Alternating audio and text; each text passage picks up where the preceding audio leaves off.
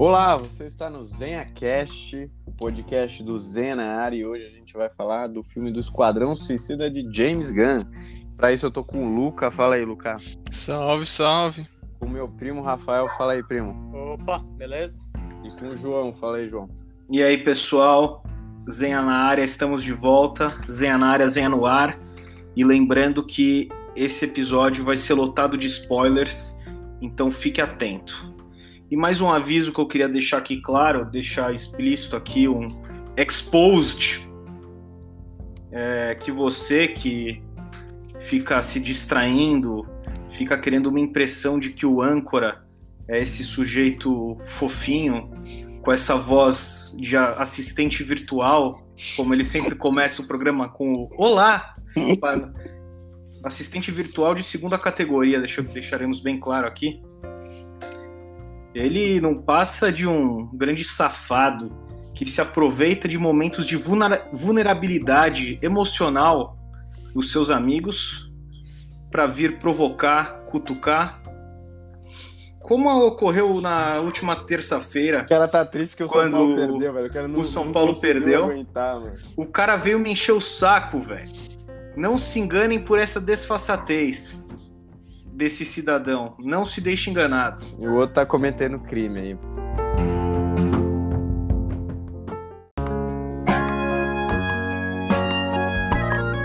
You know the deal. Successfully complete the mission, you get 10 years off your sentence.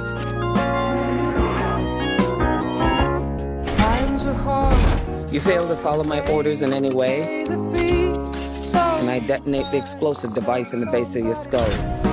So this is the famous Suicide Squad. Bom, então para começar esse primeiro bloco, acho que a gente pode é, comentar um pouco do contexto desse Esquadrão Suicida do James Gunn, o que, que ele representa hoje nessa malha de filmes do DCU, né, o universo expandido da DC, qual principalmente a diferença deste filme para o seu antecessor, que no caso não é um antecessor, mas é o filme que veio antes, que é o Esquadrão Suicida do David Ayer, que deu muito problema na época que ele foi lançado, inclusive, e acabou também simbolizando, de certa parte, essa decadência recente dos filmes da DC e completamente a perda dessa corrida com a Marvel, né? Que a DC já estava atrasada, mas enfim, aí de fato selou o destino trágico da DC nos cinemas. Então eu chamo, vo chamo vocês para discutir isso, para vocês comentarem um pouco desse contexto inicial, de onde o filme pode ser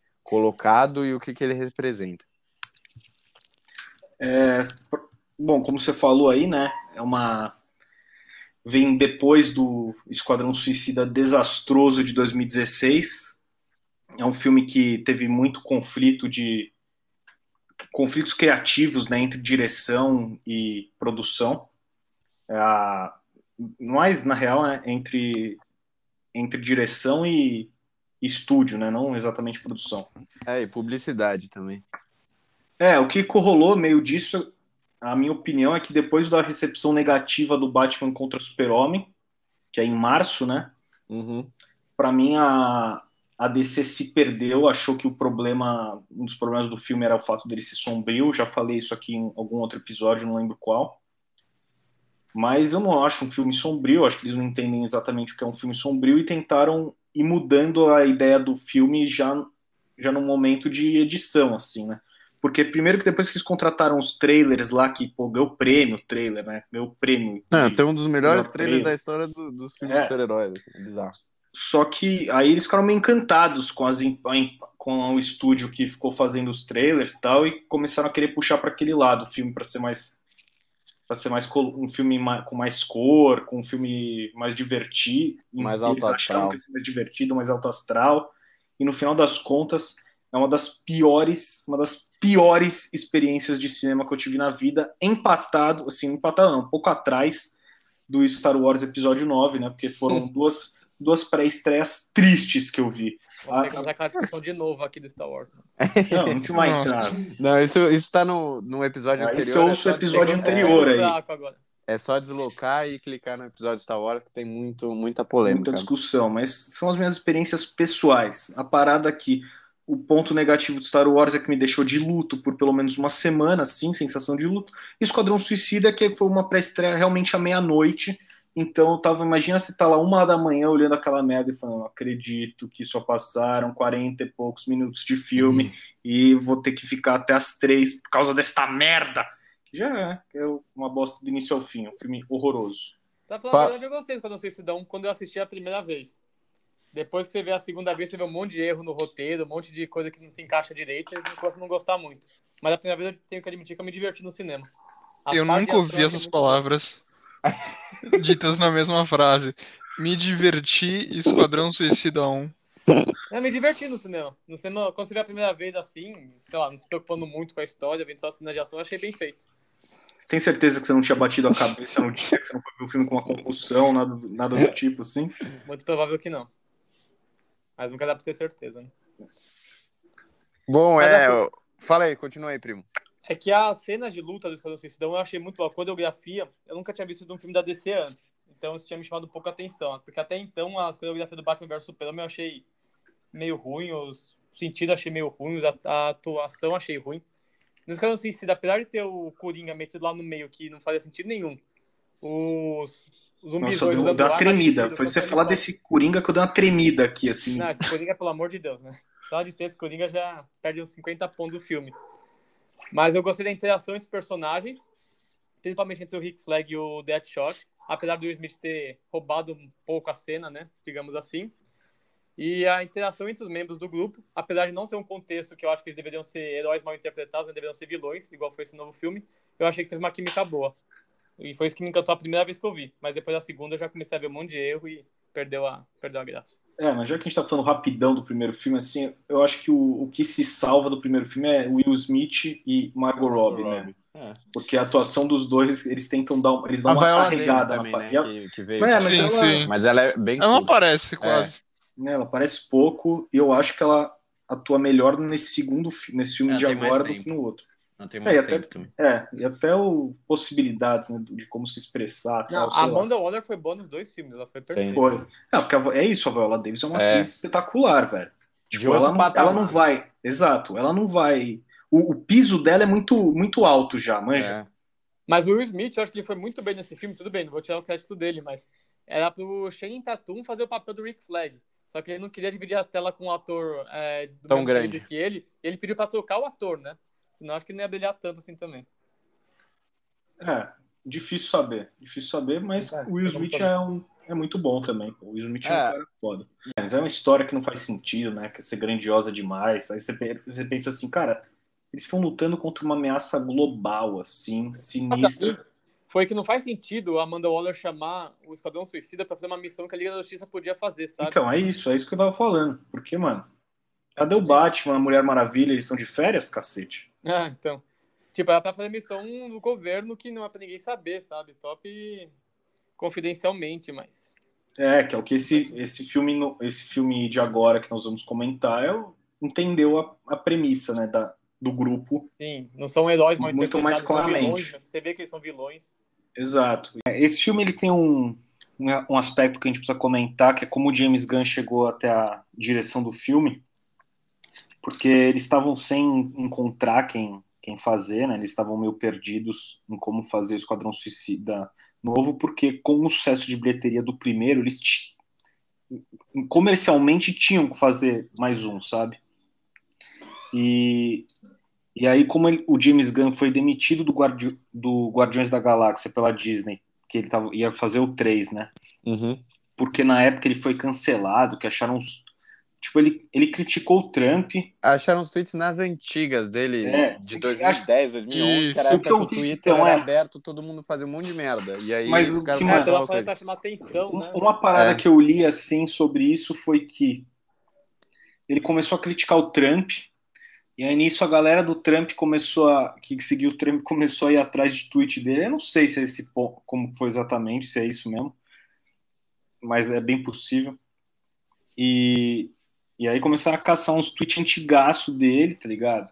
Que ele, ele ainda não era. Ele já era um cara adulto, tudo bem, mas só que pessoas também mudam assim, né? É meio foda se ficar querendo cancelar por coisas de anos e quando não são coisas também gravíssimas, tá ligado? Nessa A gente- época aí, 2011, eu- 2012, um monte de artista postava um monte de merda, só É. view. Mas Era o- enfim. Era o começo das redes sociais que a gente tem hoje. É. Então era algo muito novo. E tem um ponto que você negar a capacidade de pessoa, de mudança das pessoas, a capacidade da pessoa conseguir evoluir, mudar de ideias, tá ligado? É você também acabar negando o próprio propósito das, das lutas, né, velho? Então, Sim. é, Basicamente não funciona a cultura do É. cancelamento, né? Ela Ah. tinha que ser cancelada, enfim. a Disney caiu numa cagada de que de demitir ele. Os atores não aceitaram. O Mickey ficou em choque. Eles não ficou porque velho, eles também não conseguiam encontrar não conseguiam encontrar quem dirigisse o filme que pudesse combinar tão bem Sim. da Galáxia, assim. Eu gosto Sim. muito, Isso é um filme do assinado pra dois. caramba, né? É tipo a cara do filme dele, assim. é um- Sim. Ele é um cara que antes de ele ser diretor, ele escrevia coisa. Então ele tem uma, um senso de diálogo muito grande, assim, a capacidade de construir diálogos muito apurada. Então você vê que ele tem toda essa sinergia que ele acaba envolvendo aqueles atores ou o pessoal que trabalha com ele e cria essa atmosfera de um filme assinado pelo cara. Depois, quando ele passa a ser diretor, ele acaba também adquirindo essas capacidades de direção, que não, acho que não tem nenhum filme dele que é muito absurdo em, em termos de, de direção, assim, que você olha e fala, nossa, é um espetáculo, assim, uma revolução. Mas ele faz o básico do básico, só que o foco dele mesmo tá no diálogo e na construção das personagens. E na E aí, comédia, né, mano? também. Ele, ele, ele é No muito tom. bom de comédia, do tom, é. E entender o tom do filme mesmo também, né? Parece. Então, o Guardiões da Galáxia 2 eu achei muita comédia. Um já achei um pouco demais, mas o 2 eu acho que meio que o balde. Isso eu não gostei muito, não. que, Mas mano, o pelo 2 jeito foi ainda. perfeito. O 2 tem o Kurt Russell, que é um, per... não, mano, é um ator que, É. que tem filmes, eu já gosto muito. É tipo um dos meus outros atores preferidos de todos, que é o Danny Trejo. Se você me fala que tem o Danny Trejo no filme, você já me convenceu a assistir. Simplesmente Maquete no isso. Machete mata, é. Mano, o Machete é um do, é, a- os dois filmes Machete são sensacionais falando nisso. Quem nunca viu, veja. Mas. Bom, enfim, aí ele foi demitido do, do Guardiões da Galáxia, né? A DC foi rápida e buscou ele pro Esquadrão Suicida. E no final das contas, a Marvel recontratou ele. Ele é o diretor do Guardiões da Galáxia 3. No final das contas, só Quem se deu bem atrasou foi o ele. próprio filme. É. E isso É. deu uma atrasada no próprio filme, a Marvel. É. né? É. Mas aí então ele estreia pela DC, né? Mas prova- provavelmente pode ser que seja um tiro único, não sei, só o futuro dirá. É, ele produz a série, ele vai fazer também a série do Pacificador, que tá confirmado. Ah, ele vai Ah, fazer é? a série? É. Isso. Isso é interessante. E, e aí esse filme foi o resultado que a gente vai falar, que em bilheteria não tá indo muito bem, mas aí tem uma série de fatores, né? Estados Unidos foi lançado no HBO Max também, tá tendo a pandemia, nos Estados Unidos, que é onde esperavam uma bilheteria um pouco maior, tá subindo muito o número de casos de novo, né? Então, acho que já tem uma galera se resguardando mais também. E com essa opção de você ver em casa, né? Tipo, um Uhum. filme que, depois do que você viu o primeiro, se você tem a opção de ver em casa, velho, dentro do nosso contexto, é muito melhor ver em casa, Sim. sabe? O primeiro deveu demais. E já pra adiantar o que eu acho do filme, cara, de, em geral, eu gostei bastante, assim, me surpreendi. Gostei dos, persona gostei dos personagens. É, o Nanau é o meu personagem preferido de todos. Acabou. Hum. E ainda mais que, velho, ele é dublado pelo Sylvester, Sylvester Stallone, Stallone. né?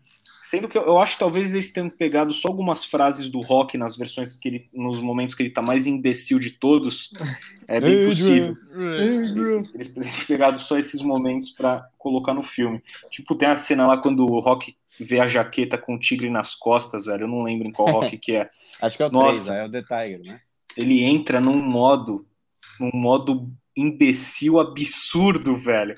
Falando com a Adrian que ele queria comprar aquela jaqueta, mano. Esse filme, se é do 3, faz mais sentido ainda, porque é espetacular. Rock 3 é espetacular.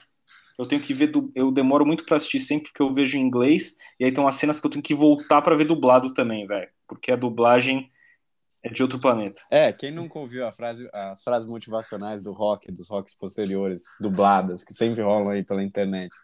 Isso é boa a dublagem. Assim, a gente é muito bom em No desviar do próprio tema, boas também. Mas voltando pro filme, questão já das personagens, né, a gente tem algumas mudanças. Uh, a gente sai daquele contexto de você ter que ter aqueles personagens um pouco mais famosos, membros clássicos do Esquadrão Suicida, para ter literalmente membros alternativos ali pouco famosos que justamente compactuam com a ideia do filme de literalmente ser um Esquadrão Suicida. Você tem certas substituições, algumas que a gente já comentou, questão de elenco, né? O Will Smith não voltou para fazer o pistoleiro, então é, a própria personagem ela foi deixada de lado. Mas foi... não, vamos combinar que é a mesma personagem e só mudaram o nome do ator e o nome é, da personagem. Eu, é, esse, esse eles, é o ponto que eu achei ruim esse, no filme. Esse é o pulo, é, esse é o pulo do gato que deram. Eles, eles pegaram uma outra personagem dos quadrinhos, é o Sanguinário, né, o Bloodsport. Basicamente, ele é, em termos de habilidade, é, é literalmente igual o Pistoleiro. Ainda trazem um outro ator também de calibre alto, que é o caso do Idris Elba. Ele tem uma filha também. Tem uma filha, tem problema Amizade com, com o Rick Flag. Amizade com o Rick uhum. Flag. É o Smith e outro Food É. E... Ah, mas eu não vejo muito problema nisso não, porque esse filme aí, ele, ele não eu é... Gosto do person... ele não é da ser... personagem. Tá ligado? Ele, ele é meio que... É, é ele foi feito para você... É, não, ele é e não era, né? Porque esse é o Esquadrão Na teoria ele é. Na prática não, não nem tanto. é, mas é. eles não fazem como não é explicitamente uma sequência. Eles não fazem como, ah, esse é o, aquele é o filme 1, um, esse é o 2. É, então, eles meio que fingem, eles, de um certo modo, eles fingem que o outro filme não existe, assim. Então, é, é isso que é um ponto meio ruim, que você fica nesse limbo, sabe? É, mas existe, ele, existe. ele existe e não existe até certo é ponto. Por exemplo. Dimensão, não, não tem é. isso, sabe? Porque é pra ser sequência, na teoria é pra ser sequência. Ah, mas eu acho que esse é um. Eu não acho que isso pesa em, tipo, negativamente vendo o filme, acho que isso não pesa em nada, assim. Ah, eu acho que eu não sei, eu não assisti pensando. Eu não assisti pensando no outro filme, tá ligado? É que assim, tem certas coisas que você percebe que veio do outro filme. Muito raro, mas tem. Tipo a amizade da Lerquina com o Capitão Boomerang, bem no Exatamente. Tem a, e dela a amizade com o Rick Flag. Com, Rick Flag é. com tudo isso. Você percebe que vem de uma coisa antes, sabe? Tem um, pre... tem um pode... preço. É, tem um pressuposto ali que esses caras trabalharam juntos em outras missões, que eles se conhecem de alguma então, forma. Então, é exato. Isso aí não dá para saber também se é do por causa do primeiro filme, tá ligado? Não tem como saber. Não, então, é, mas em teoria é ele é do primeiro filme, né? Porque afirmaram que é uma continuação. Mas aí, pra não pegar a fama do primeiro filme, colocaram isso. O que eu acho que ficou ruim desse negócio? Eu acho que o ponto que ficou ruim é que fizeram exatamente o Idris Elba ser o pistoleiro sem ser o pistoleiro. Então, tipo, ele tem uma puta amizade com o Rick Flag, porque serviram juntos. Tipo, quando que esse cara serviu com o Rick Flag? No exército, algum, né? sabe? Ele tem a filha igual do Will Smith, a mesma história mas não é o Smith. Então, eu, eu achei que ficou um pouco jogado, assim, sabe? Foi muito forçado essa parte. É, tipo, não é ruim, só que ficou, tipo, muito na cara, é muito óbvio. Que, é, que era pra ser o Will Smith deve ter algum problema de contrato, sei lá, o cara não queria agenda. fazer, agenda. É. é. que ficou muito claro, velho.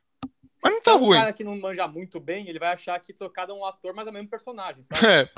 Ele vai achar isso.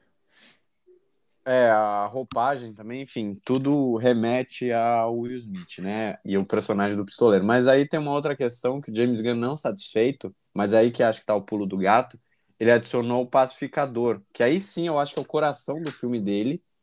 Termos... é, que é o John Cena.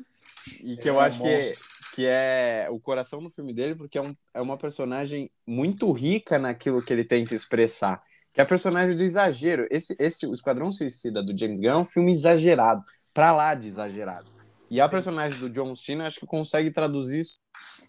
Tipo, ele é completamente tosco, ele parte de, uma princípio, de um princípio que, de uma premissa, na verdade, que para trazer a paz, a paz que ele julga, né, ser a paz, vale tudo, entendeu? Vale você matar inocente. Ele mesmo vale ser... matar todo mundo para trazer a paz, né? É, exato. Morram, né? É, exato. Para ele vale essa máxima. Desde que ele alcance essa finalidade dele, vale tudo. Se ele tiver que matar cada ser é, que respira dentro do planeta Terra, ele vai fazer isso. Ele vai conseguir a paz.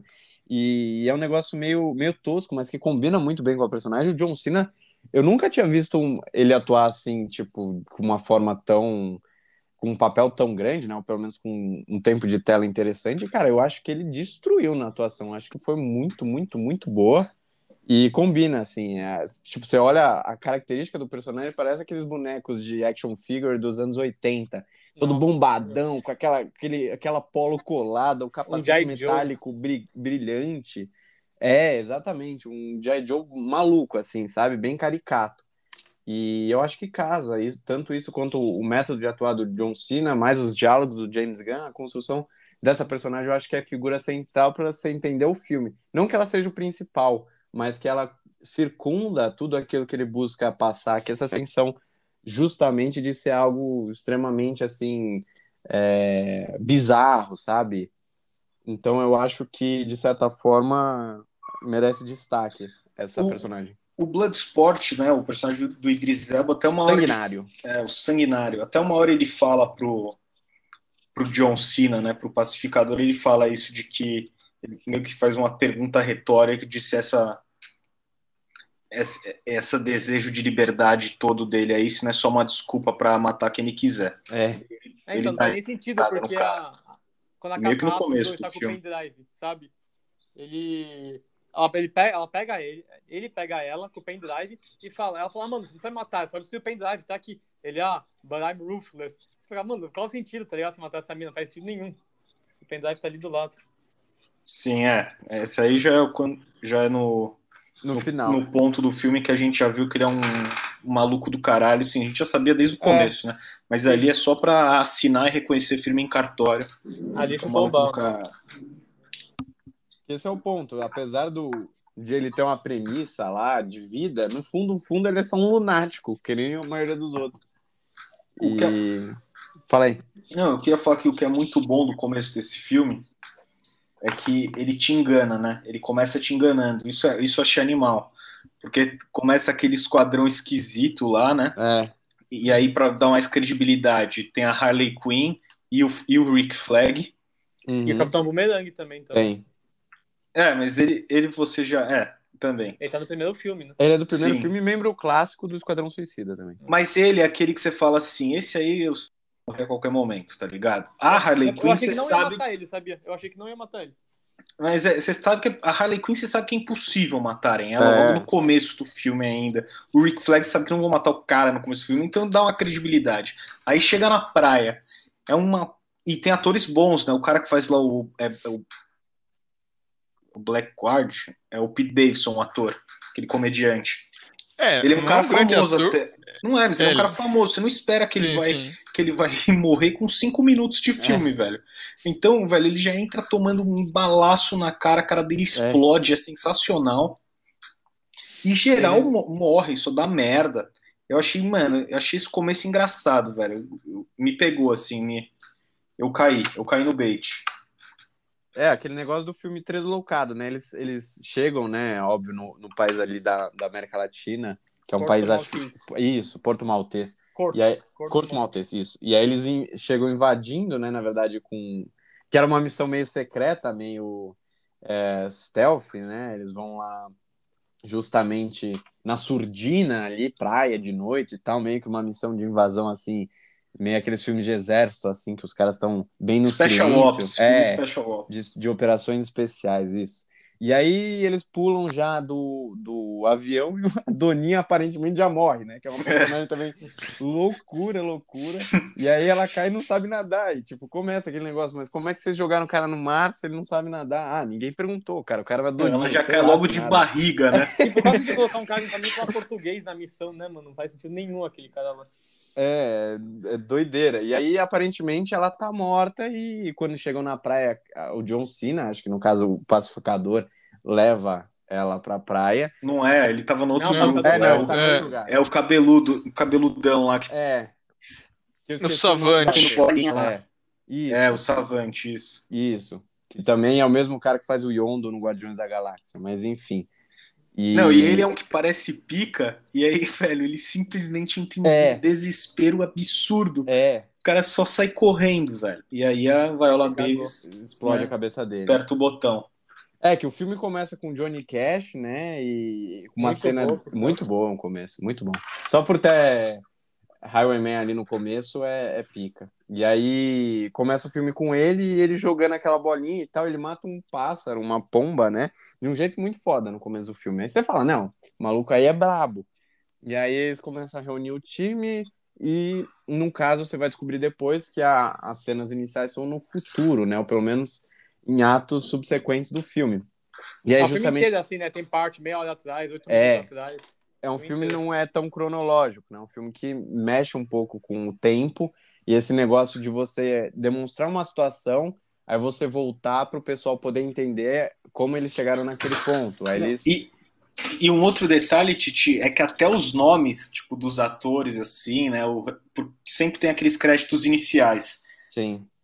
Tem, tem, a, tem os iniciais, aí tem a, a, cena da praia, tudo. Tipo, aparece a apresentação dos personagens, né? Os caras no avião, a cena na praia. Aí quando volta no tempo, começa de novo praticamente o filme, né? É. Porque aí já entra o nome Idris Elba, tá ligado? Já vai aparecendo o nome dos outros, outros atores, o resto da, de produção e tal. Daqui Inclusive o Zack Snyder é um. Não comentou, mas fato curioso aí. É, ele é o produtor o executivo. ainda tá aí. Ele acha que a Deborah Snyder também, a mulher dele. Mas é isso mesmo. E você tem até essa questão, né? De tipo, ah, beleza, a gente mostra esse esquadrão suicida secundário, que a maioria morre, quem sobrevive, no caso, é só o Rick Flag e a Margot Robbie, que no caso é a Arlequina, né? Porque é óbvio que eles não iam morrer. Eles são capturados. E aí depois corta para o início do filme, a apresentação de todos os personagens, e aí voltam os créditos daquilo que é para ser, em tese, o esquadrão principal desse filme. E mostra, e aí também realça, né, como que eles chegaram para formar esse, essa nova equipe da Amanda Waller. Mas e... uma coisa que eu tenho que falar, que vocês falaram que as mortes foram imprevisíveis no começo, eu também achei imprevisível. O Rick Flag eu achei bem imprevisível, super demais. Mas teve umas que eu achei muito previsível assim, durante o filme, que até me causou um pouco na hora. Foi quando o prefeito, o governador lá, o presidente lá de Corto Maltese estava falando e a Harley Quinn dá um tiro nele. Também tava muito na cara que ele ia morrer naquele momento. É, o governador. Ah, mas eu achei que encaixou. Era o. Era o. Déspota. Era o general ditador, né, que deu o golpe. É. Sim, sim, não, não que atrapalhou o filme, mas é que tá, tipo, ele quis fazer um suspense que não deu certo. Sabe? Eu não acho que foi tão assim, na real. Acho que ele só fez uma parada que combinasse muito com a personagem mesmo. É. Não, tudo bem. espera que a Harley Quinn vai, não, assim, vai matar eu, ele eu, até. É, só que eu, eu achei a cena é toda. O negócio dela. É que ele quis dar um suspense que eu achei que não, não deu certo. Outro ponto, quando o cara das bolinhas, ele é o bolinha. também. Porque tá muito na cara que ele ia morrer. Quando ele falou, ah, eu consegui, você viu só, mãe, eu consegui. Tá muito aqueles filmes pastelão, sabe? O cara sempre morre nesse momento. Mas é justamente é, essa a proposta do filme, né? O lado pastelão desse filme é, é claríssimo para mim. É, ele se deixa carregar bastante pela parte trash, o James Gunn. Eu achei da hora pra cacete nesse filme. Acho que combina muito, porque... Ah, eu gostei da parte trash. Não, é, essa morte aí faz parte, velho. Pô, essa cena aí que você fala Mano, eu dei muita risada de ver aquela mãe, a mãe dele gigantesca ali. Não, essa parte eu gostei. Mas sabe Nossa, quando você vê um filme de terror? daquilo, coisa não, tosca. Normalmente filme de terror antigamente era assim que faziam. A pessoa ia andando, virava de costas, tava assassino e matava ela. Hoje em dia, o pessoal já tá meio acostumado com isso, que fazem? Fazem a pessoa ir andando, vira de costas e ninguém. Ela vira de novo, vai ter um assassino, sabe? É um clickbait. Isso. Esse cara morrendo, quando ele tava falando, foi muito batido já o momento que você sabia da morte dele, sabe? Eu achei que podiam ter enrolado um pouco mais para não dar esse ar tão, tão batido que ele ia morrer. Muito a moda antiga, você diria, então. Muito a moda antiga, imagem muito a moda antiga. Mas Entendi. foi só esses pequenos momentos, assim, que eu achei muito. muito é que eu, eu, eu, eu, concordo com o João nessa. Eu acho que é uma parte do que ele tenta reproduzir, transparecer do filme dele, que é um negócio exagerado e, de certa forma, até besta, sabe? Bobinho em vários pontos que é justamente você trazer essa questão meio tresloucada de encarar a vida quando você trata essas personagens, e principalmente personagens da Arlequina, que é uma maluca, literalmente, né? uma doidona, aí acho que casa um pouco com a atitude. Mas eu concordo com você, não surpreendeu ninguém, não. Mas uma coisa que você falou de Arlequina, agora que eu, eu tava pensando, agora eu anotei, Mano, a Arlequina apareceu em três filmes e eu achei que são três personagens completamente diferentes, assim. É. Não sei se vocês não acham isso também. Mano, sinceramente eu nunca vi o Aves de Rapina, nunca vi. Não perdoo nada. É. Então, e, e, já tendo recebido comentários como esse antes, eu falei, eu não vou ver, tá ligado? É igual Aquaman, eu nunca vi o Aquaman e nunca vou ver, velho. Vi, tipo, metade só, eu não vou ver de novo. Não vou acabar o problema para mim da Arlequina é que você não tem uma linha que você pode seguir ela, né? No filme ela tá presa, no outro ela tá livre, no outro ela tá presa de novo, e tipo, você não sabe por que, que ela tá nesses lugares, ela é. só tá lá. Né? Depende a do diretor. ligação entre os filmes, assim, que eu falei no começo. Mas eu achei que combinou. Acho que eu gostei bastante dela nesse filme, agora, Não, nesse ela Esquadrão ficou bem- Suicida. Ela ficou bem boa, só que eu acho uma falta de consistência. Pode até ser um pouco esperada. Só que, tipo, ficou. Prejudicou minha experiência, assim, porque eu vi as aves de rapina, aí é um, é um outro personagem. E, e, tipo, foda-se, os caras só. Vai ser. Sim. É, esse filme ela tem, ela tá tentando se desvencilhar por completo do Coringa, né? Ela tá meio Todo já é isso, liberta. na verdade, né? É, não, mas nesse filme ela parece ter superado, né? Que ela tá toda, ela se diz é, decidida quanto a isso e disposta a não engatar mais um relacionamento tóxico, inclusive no senso de é, no senso moral dela, o que impede ela de ter um relacionamento com o ditador malucão lá também. Uhum. E por isso que ela resolve, inclusive, matar ele, tomar medidas exageradas, assim como tudo no filme. E aí ela acaba assassinando o, o, o golpista ali, o cara que deu o golpe de Estado na frente, basicamente no palácio dele, que vai levar à prisão dela e uma das cenas mais icônicas do próprio filme também depois. É, inclusive, acho que a gente já pode dar um- uma pulada para essa cena. É a cena que ela tá saindo, né, da, da prisão, que ela, enfim, tava na presença de um oficial, aí consegue matar o oficial, pega a chave, aí tem toda aquela cena circense dela, ela acaba se soltando, e aí tem a cena maluca que ela tá com duas metralhadoras metralhando todo mundo dentro daquele daquela prisão, né, que na verdade é um prédio, sei lá, do governo, algo do tipo, e toca uma música atrás, e enquanto ela tira tem um papel de fundo de, de flor, né, tipo, bem Sim. loucaço, assim, é uma cena muito bizarra, assim, de se ver. E para filmar essa cena, o James Gunn fez questão que colocassem músicas e sons atrás da Margot Robbie, justamente para ela sentir o peso daquela cena e tentar é, se familiarizar com aquilo que ela estava interpretando. Porque normalmente é uma, filma essa cena sem som, sem nada, mas ele falou para que tinha que filmar com, porque senão não ia ser a mesma experiência. Sabe uma coisa desse filme dela que eu gostei, uma coisa um pouco X? Eu gostei das roupas da Arlequina, velho. Pra caralho. Uhum. Primeiro a inicial lá, né? A vermelha e preta, mais parecida com a classicona. E aí, aquele vestidão vermelho que, que ele coloca nela só pra cena final, né? Ele coloca nela aquele vestido no meio do filme só por causa da cena final, no meio do olho da estrela, com, com todo aquele sangue ali na água e ela de vermelho, tá ligado? Para combinar. É, É. uma, um negócio artístico. Pra né? ficar uma, cena desculpa visualmente artística. bonita, uma cena É. vis- fica visualmente bonita. E porque é curioso ver ela também pulando por aí, fazendo acrobacias com aquele vestidão, né? É, dá uma É. rasgada nele, né? Pra conseguir. É, Mas assim, uma coisa que também a gente tem que falar, né, o, o ambiente que se passa esse filme é uma ele já usa uma premissa muito mais adequada, né, que a do primeiro. É uma missão mais na, na surdina. Só que pastelão que é esse filme assim, faz até faz sentido ele não se aprofundar muito nas questões é, nacionais do de Corto Maltese, Corto Maltês lá, sei lá o nome do lugar. E, e até porque ele, ele te dá uma visão mais americana da parada, assim, eu acho. Que é, porque o que eles falam é que quem estava no poder antes era uma família, a família Herrera, acho, que estava há 100 anos no poder, mais de 100 anos no poder. E aí rolou um golpe de Estado pelo, pelo general Luna lá, que é o que a era Arlequina Lula e mata. Silva, eram os dois. É, Lula e o Silva. Ele era o presidente, que ele era o general, e o outro que era o major general, uma coisa assim.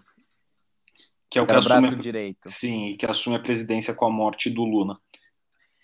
É, é uma visão, eu acho uma visão meio americana, assim, porque eles não, eles estão um pouco se ferrando para quais são os valores, porque mostra que eles estão um pouco se ferrando para os valores de cada lugar, ou para o tipo de É. governo, que o que, interessa, o que interessa mesmo são se os interesses estão alinhados ou não. É só é isso. isso, é exatamente isso que a Amanda Waller fala no começo do filme. Eles falam, eles perguntam, ué, mas o cara deu golpe agora, por que vocês não, não interviram antes? Eles falam, mano, foda-se, os caras eram amigos do governo americano, não faziam nada contra a gente, então a gente tava de boa.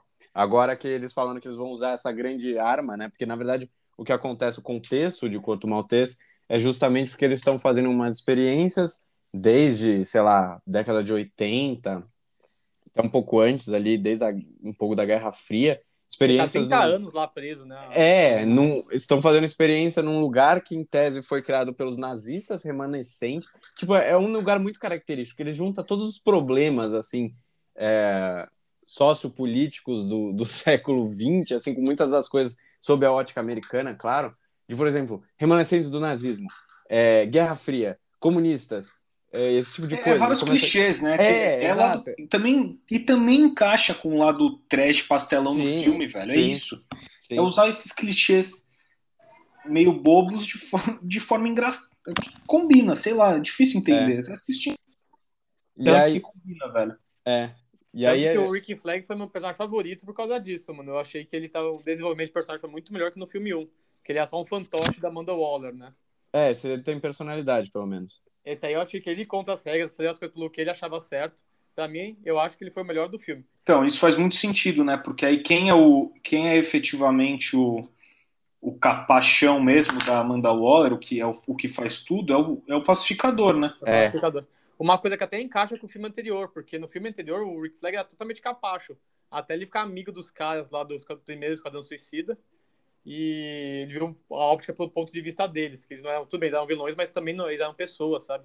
Eles também tinham valores e tudo mais. Eu acho que é, bem. É, tem essa questão.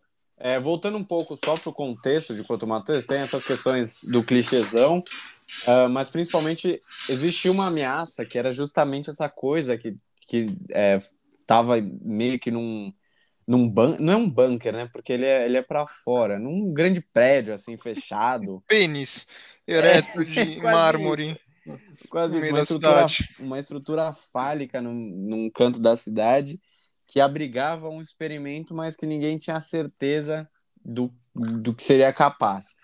E aí era algo que veio justo dos nazistas, que depois passou uh, pelos outros governos, eles mantiveram as operações depois você descobre ao longo do filme que foi o próprio governo americano que entregou essa arma, que eles dizem uma arma biológica, para esse país na América Latina, justamente porque eles não queriam perto do território e como era um país que tinha um governo, de certa forma, passividade, ou pelo menos uh, subordinado à ordem imperialista norte-americana até então, então eles deixaram por bem, uh, resolveram por bem deixar essas, eles fazendo as experiências que eles quisessem nesse, nessa arma biológica, desde que não afetasse, óbvio, os interesses norte-americanos e num país isolado, nas verdade, ilhas ali.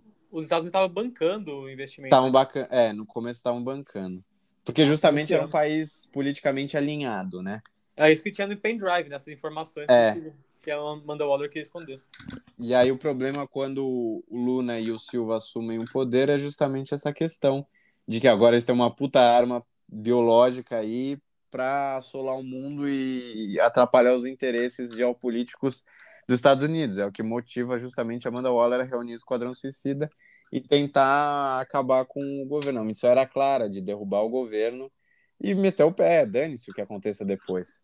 Era retirar o pendrive, que era a prova da participação norte, é, da participação norte-americana do envolvimento dos Estados Unidos com esse projeto todo, apagar as provas e eles que se explodam com o monstro, entendeu? Era essa a premissa, e é o que depois gera o grande conflito é, interno no Esquadrão Suicida. Como vocês falaram, o pacificador era o capacho dela, era aquele que que ela, ela sabe aproveitar né, esse desejo de é, matança é, e de eu, paz eu acho que, que nem ele tem. tão capacho, eu acho que ela soube aproveitar a loucura dele pelo é, momento certo, né? É, que Amanda Waller nos quadrinhos e no filme também pela interpretação da Viola Davis tenta transparecer, é que ela é extremamente casca grossa e inteligente, né? Ela sabe usar os uhum. pontos fracos de cada um, a, as deficiências, ou, aquilo, as fraquezas de cada um, a seu, pra, a seu favor, no caso, sob a ótica do interesse norte-americano. E, e tem ela um faz ponto, isso com o pacificador. Então, tem um ponto para mim nisso que, que faz muito sentido, que combina bem, é que o fato dela usar o pacificador, que é como a gente falou, esse cara que fica usando um discurso de liberdade sendo que é uma, uma grande mentira que ele só é um, um homicida louco, um maníaco, combina muito com, esse, com, com isso dos Estados Unidos querer atuar em alguns países só, é, que porque estão fora, estão com interesses di, diferentes do deles e usam sempre esse discurso de, de levar a liberdade deles, né, levar os conceitos de liberdade americanos para fora, sendo que grande maioria das vezes é uma grande cascata, né? Uma grande mentira. Tipo, esse uso de um país da América Latina é, é clichêzão, mas também é muito verdade do que, aconteceu aqui, né? Na época das ditaduras militares da América Latina, todos tiveram interferência dos Estados Unidos. O que está rolando no Afeganistão agora tem participação dos Estados Unidos desde o começo do problema, tá ligado? E ao mesmo tempo, os Estados Unidos sempre fechou o olho para para a Arábia Saudita, por exemplo, que pô, é uma ditadura absolutista, o príncipe mata jornalista, tá ligado? Uhum. Ultimamente talvez tenha dado uma mudança, alguma coisa na relação, mas ainda acho que, que nada muito significativo. E país então, que não é tem isso, liberdade de usar esse... você não tem controle de nada. Então, assim. é, usar, é usar esse discurso da liberdade de forma conveniente. É. Basicamente isso. É usar é, o... a sua conveniência, que é a mesma coisa que o. É um pouco do pacificador faz, velho. É, é o que ele busca. Por isso, aí eu acho que combina ela como a representante né, do aparato estatal, usar ele como, a... usar ele como, a, como a arma. É, não faz sentido, porque a, a liberdade sempre é um bom pretexto para você travar guerras, né? Essa noção de que ah, você está trazendo um, um, bem maior. Um, é, algo... e na verdade, foda-se o povo daquele é, lugar. Né? É, isso Sim. é histórico. Em todo país que, de certa forma, é, foi imperialista ou é imperialista em algum contexto histórico, ele se utiliza dos mais brandos para também atrair outros aliados ou propriamente para subjugar uh, aquilo que é o inimigo, né? Seja na marcha do oeste, seja na marcha do oeste, seja nos países aqui uh, da América Latina, principalmente nos governos Roosevelt, seja uh, sei lá, no Reagan com, com a questão do, dos países do Oriente Médio, enfim, são vários interesses interligados que eles acabam sendo suavizados justamente sobre essa, essa perspectiva de você trazer uma melhora artificial para esse tipo de país subjugado, que é essa luta pela liberdade, liberdade para todos, né? You gotta be kidding me. You're gonna risk the entire mission for a mental defective dressed as a court jester. It's coming from a guy that wears a toilet seat on his head. We don't leave one of our own behind. Hopefully Harley's still alive. No funny business, Colonel. These are dangerous people. Team 2 is clear to go. Fire up. Three, two... What are you guys doing? What? You, we're, we're, here to save you. You were gonna save me? It was a really good plan, too. Well, I can go back inside and you can still do it. That's patronizing. I'm so sorry. Harley Quinn. Bloodsport. O, vocês falando nisso, vocês me fizeram lembrar um ponto que talvez tenha sido um ponto negativo do filme, que eu achei um roteiro fraco, a parte que o próprio Esquadrão Suicida completa a missão e eles soltam a estrela do mar lá, o Starro, Starro. Starro é. Na cidade. E, bom, eles vão embora, só que aí dá um estado de consciência neles e eles falam, não, vamos salvar o pessoal. Nisso, a Amanda Waller tá pronta para explodir, acho que a cabeça do Bloodsport, se eu não me engano. Mas os assistentes dela batem com o teclado na cabeça dela. Isso eu achei um tanto falso, porque o mesmo pessoal que tava apostando para ver quem morreria primeiro na, na, na missão dá um estado de consciência e fala, não, mas agora tô matando criança, agora o negócio ficou sério, criança não pode. E bate na própria chefe e no último momento pra salvar a vida dos caras, sabe? Eu achei meio fraco esse roteiro nessa parte. Eu, eu não acho, eu vou discordar um pouquinho, porque eu acho que os caras não ligariam muito se fosse o esquadrão que tava morrendo, mas eles estão ligando que tipo, a população inocente do país tava morrendo. Aí e... Pô, ele tava fazendo aposta em cima do pessoal, mano. Não parece ser um pessoal. É... Tá... Não, tudo bem. É, aí... Eu concordo com o Luca, é. são coisas diferentes. Também ah, acho. Eu acho que eles acabam sentindo um pouco do peso daquilo que, ele, que eles trabalham. Pô, eles sabe? têm parte nisso. É, exatamente. Imagina um... merda, cada merda que estão vendo fazer é. agora deu um estado de consciência. Vai um, um pouco contra aquela ideia da, de você aceitar o mal banal que você tá fazendo, sabe? De você não não refletir sobre a, o seu papel dentro da máquina. E aí acho que ele traz um pouco disso. Tudo bem, pode ficar um pouco é, estranho ou escroto, porque não tem um grande desenvolvimento daquelas personagens que estão analisando e comandam a central ali da sede da, das, das Forças Especiais da Amanda Waller, mas acho que é um pouco disso. Eu, eu também concordo com o Luca, eu acho que se, se o Esquadrão Suicida tivesse sido morto ali, destruído, Óbvio que teria as apostas, eles já estão fazendo, né? Já tinham ganhando dinheiro com isso. Mas a partir do momento que eu acho que eles sentem esse senso de responsabilidade por libertar o Starro e por é, dizimar aquela população que, em tese, não fez nada para receber aquela punição, acho que bate um pouco desse senso de justiça. E outra, eles sempre acharam a Amanda Waller extremamente escrota, eles só acharam uma oportunidade de dar na cabeça dela. Ah, é, eu, eu achei meu forçado que, mano, no meio da carnificina do começo, tudo bem, é vilões, mas são pessoas, sabe, sendo Sim. suicidadas. O pessoal só ligando pra aposta, mostrando que são cuzões.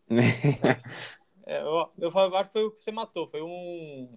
Sem um desenvolvimento de personagem, muito.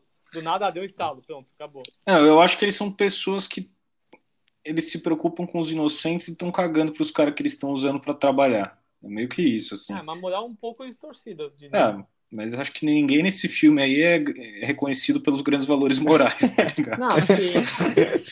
você tá falando, é que eu, eu acho um pouco forçado. Eu achei um pouco. É um pouco. meio fraco. Um pouco é, um Eu- pouco é. Os caras precisavam dar uma colocado solução. Desculpa, assim. Um pouco é. Até, É, não. até porque depois ela aparece lá sentada na salinha. Com um gelinho. É, então, É. mas é, é um pouco. Mas eu não acho que incomoda tanto também que já tá na, já tá na parte do filme ali que você já, já aceitou tudo que, que ele trouxe de maluco pra você. Agora, voltando um pouco pro vilão, né, que no caso é o Starro, é, tem uma construção legal para falar que ele é o primeiro vilão da Liga da Justiça, inclusive. É, da edição, da primeira edição que reuniu a Liga da Justiça, o vilão principal é o Starro, e aí eles utilizaram ele agora justamente no Esquadrão Suicida para fazer uma ponta, né, que no caso ele é, ele é o grande Vilão entre aspas, né? É. Mais um grande problema É. do que. É, é o BO. Ele é um dos vilões, né? Um dos- É. diria. É que o, o, o- acho que o filme pode ser dividido de certa forma na construção da equipe, né? Óbvio que isso se protrai durante praticamente o filme todo, mas tem aquele aspecto de você entender o que está acontecendo. Aí o grande problema que é você derrubar aquele regime, aquele governo, que eles fazem isso até rápido. Aí, no caso, o Luna morre, o Silva assume. Eles têm que destruir ainda o Silva, mas sob aí muda um pouco a ótica, eles têm que literalmente retirar o pendrive e meter o pé. Só que aí nesse meio do caminho acontece o problema de eles liberarem o Starro, e aí eles vão ter que resolver depois. What's the plan? How the hell am I supposed to know? You're the leader. You're supposed to be decisive. And I've decided that you should eat a big bag of dicks. If this whole beach was completely covered in dicks, and somebody said I'd eat every dick until the beach was clean for liberty, I would say no problemo. Why would someone put penises all over the beach? Who knows why madmen do what they do? Ah, voltando mais um pouquinho nesse tópico de personagens, uma das minhas poucas críticas ao filme seria o que fizeram com o personagem do Peter Capaldi, que é o pensador. No filme, ele é basicamente o cientista do mal que está experimentando com o Starro, Uhum. e ele aparece durante uma boa. Ele tem uma boa quantidade de tempo de tela, tanto que tem uma missão que é sequestrar ele, ir com ele, fazer um monte de coisa. Aí. E ele tem uns bagulhos zoados na cabeça, falando, parece que ele tem um superpoder do mal Ele tal. parece o Super Tesla, né? Exatamente. O, Peter Capaldi, que é- era o famoso Doctor Who, parecia um vilão de Doctor Who zoado. É, E, tipo, não acontece nada com ele. Ele não, ele não faz nada, ninguém É, faz nada com ele. não pensa nada, né? É, ele não pensou absolutamente porra nenhuma. Eu acho que achei o filme todo que ele ia fazer alguma coisa, tipo, ele tava num plano dele interno, ou ele queria tomar o poder, ou ele ia enganar o pessoal. Mas não, ele só foi até lá, fez o que os caras queriam e morreu. morreu. Exatamente, o cara. Ele só serviu pra abrir uma porta, man. É. Porra. E ser a experiência. Ter Ele foi causado pego também no a bar do do simples possível, tipo, o plano totalmente certo que os caras estavam querendo fazer. Não, tem umas coisas, realmente, tem umas coisas do filme que são meio. são bem Toscas. toscas. Tipo, o lugar lá que a, que a Harley Quinn tava presa, que aí eles começam a ir pro lugar pra fazer uma missão pra salvar ela. Eles chegam, não tem, tipo, não tem um carro do exército do lado de fora, assim. Não tem Tá vigilância, não tem Tipo, nada. Não tem nada. Tem Então, um assim, guarda mano, na sala com a Harley Quinn, tipo, um guarda. Você De fala, mano. costas pra ela, né? Caralho, só velho, não tem um, não tem um cara de- do exército aí fora, não é possível. Os caras estão É. com a mulher aí, sabem que tem mais gente na, no na país. parada. Aí, Não, é, é bizarro mesmo, porque, tipo, tudo bem, você, a, a chacina interna que ela faz dentro do prédio, você aceita, óbvio, ela matou Sim. um monte de gente que tá- tinha ali. Só é, que a não tem cena é vigilância demais, né? externa. Você falou, é, é demais. só que não tem vigilância externa nenhuma. Sendo E aí, tipo, essa- militar lá que foi pro, pro pinto de concreto, né?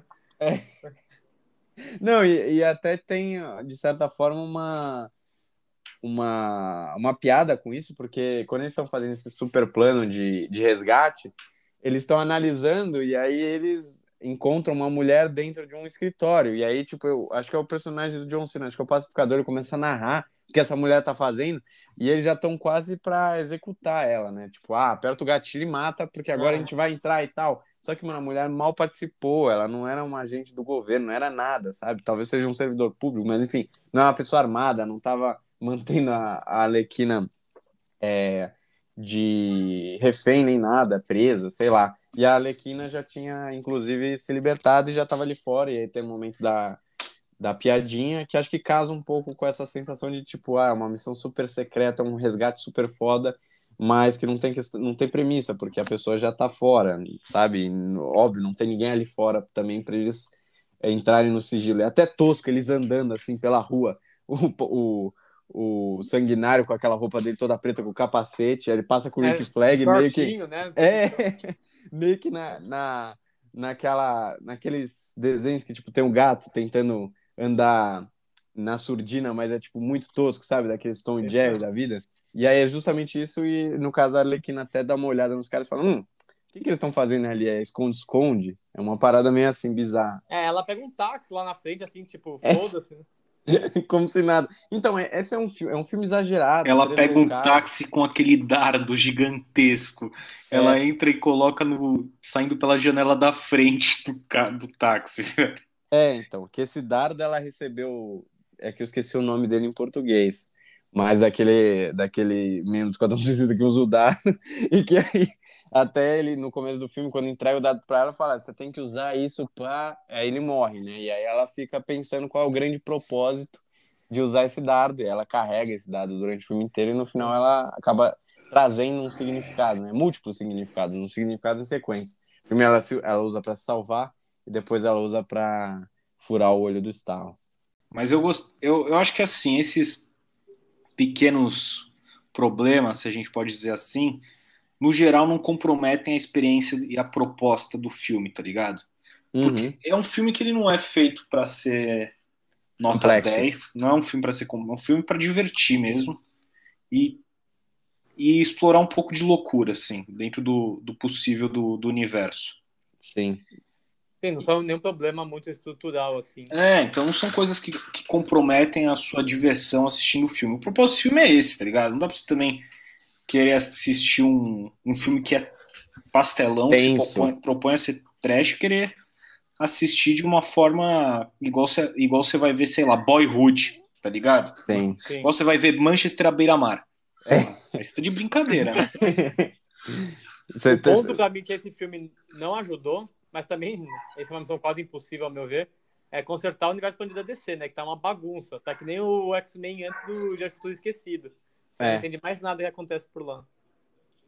É, ele é um filme que até certo ponto está deslocado, né, de tudo aquilo que a gente enxerga como enxergava, né, como universo expandido da DC. É um ponto dentro desse multiverso fantasiado que não, ainda não é um, um multiverso declarado da DC Comics, né? Aquela questão de você não ter uma linha cronológica ou pelo menos uma rede que você consiga enxergar os filmes colocados lá, não, é uma bagunça e no caso continuou ainda uma bagunça.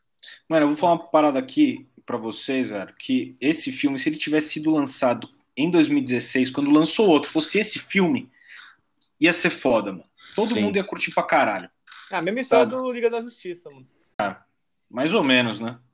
É que eu acho que é, impo é impossível o filme do Zack Snyder ir pro cinema. Nunca iria. Quatro horas não tem como ir pro cinema. Não, não ia do jeito nenhum. Verdade. Óbvio, ia ser melhor que o filme que foi, a versão de é, pós-produção é. do Joss Whedon, mas é, é, eu acho que ele teria muita dificuldade para conseguir cortar o filme dele para duas horas, duas horas e meia, porque parte do, do ponto positivo daquele filme é a construção das personagens, que ele demora um bom tempo para fazer isso durante o filme. Então ele teria que cortar algumas coisas, óbvio, umas cenas extras podem ser cortadas, com certeza, mas eu acho que ele, nesse trabalho de síntese, poderia perder muita coisa. Mas esse filme, então, atual, eu acho que ele.